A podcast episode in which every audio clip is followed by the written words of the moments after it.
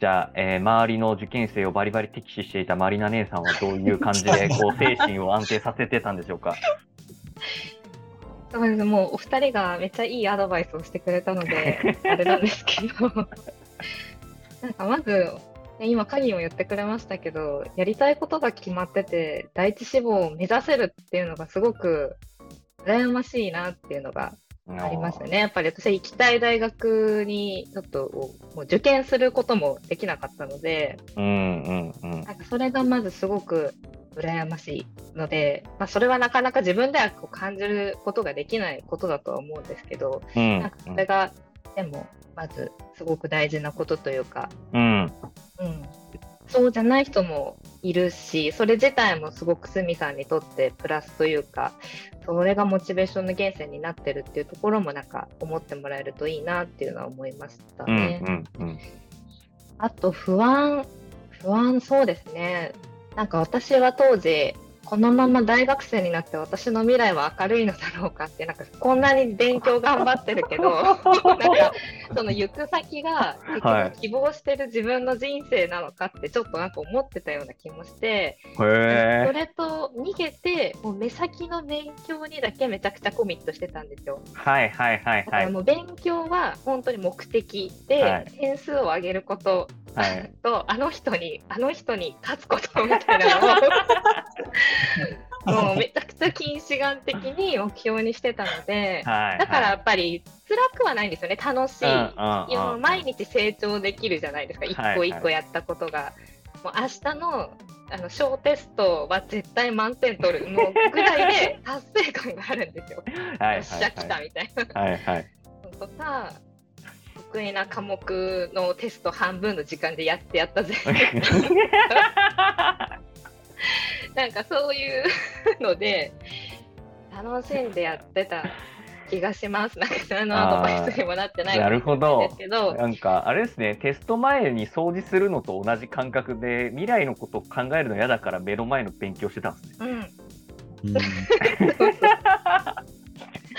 わかります。でも確かに。うん、ちょっとでカギもそういうこと言ってたと思うん逃げですけど。逃げというかもう将来考えてもやりたいことなんて分かんないから勉強するっていう。い感やじですげえな。それで勉強するってなるのがすごいな。そう受験はある程度やることやんなきゃいけないこともテスト内容もちょっと過去問とかで分かってるんで。そうそう対策すればやっぱりうんうん出てくるものがそうですよね。答えがあることなので、なんか未来のこの第一志望に行かなくちゃっていうプレッシャー行きたいっていう思いが強すぎるのであればそれはもう絶対忘れないと思うので一旦置いといて、先の何月の模試で何点取るにコミットするみたいなああなるほど。のをも逆に。しかしたらいいかもしれな。はいいはいはいはい、確かに。逆にちょっと先を見れるからこそ不安が大きいのかもしれないんで、ちょっと目の前とか近いところにちょっとフォーカスをあえて当ててみて。うん達成感とか自分の成長をなんかこう感じやすくするっていうのもができたらいいかなと思います。確かに、あーいやそれはうん。あちょっとあるかもしれないですね。ちょっと仕事しててもあるなと思ってて。だいぶ長期的な目標を作っちゃうと辛いんで毎日疲れますよね。理や想を掲げすぎると 大事なんですけど。そう、だから1週間でここまで終わらすみたいなのとか、なんか、うん、それが1週間でも1日でも、なんでもいいけど、ちょっと確かに自分でこう、山を登った感覚をちゃんと作るみたいな。いや、それは確かにめっちゃ大事かもしれないですね。いや、わかるわ。うんわかりますね。うんいや、なるほど。いや、大事ですね。とても大事だなと思います、それは。目先でもいいからちっちゃい山をうん。せこう成功体験をこう感じれば自信にもやっぱつながるし、あの個人的にはそこで何かこう成功したり成し遂げたら自分を全力で褒めてあげてほしいです。うんうんうん。ね、そうですよね。はい、すごくこう先を見て目標が決まってるからこそうんちょっと目の前のことを目標にしてみるといいかもっていうのはすごいいいですね。まあちなみに僕はもう目標が志望校に受かるっていうよりも志望校に受かって一人暮らしをすることが目標だったんでその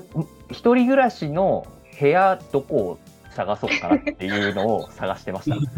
これが一番癒しになって、一番モチベーション上がった気分転換に。達成した時の自分をひたすら妄想するっていう。ああ、いいですね。そうだからも大事その大学の近くのこの辺に住みたいとかなんかめっちゃ調べたりとかあとあの部屋の間取りを考えて勝手に家具をこうすごい調べてこういう家具を置きたいみたい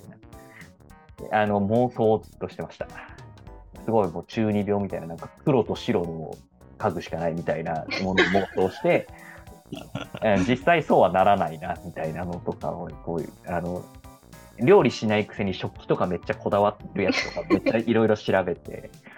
あのそういうので妄想を膨らませるっていうことをやってました。あの精神を安定させるうん術として、なんかそう目標を達成した後に何しようかなっていうのを意外と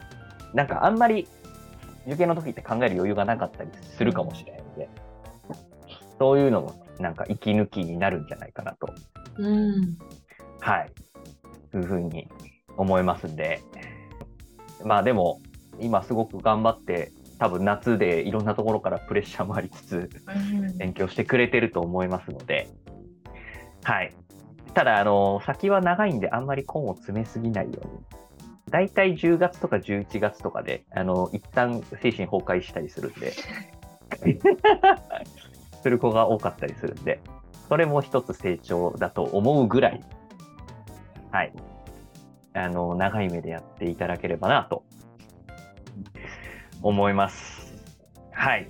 一旦この質問はこんな感じですかね。すみさん、えーお便りいただいてありがとうございました。引き続き頑張ってください。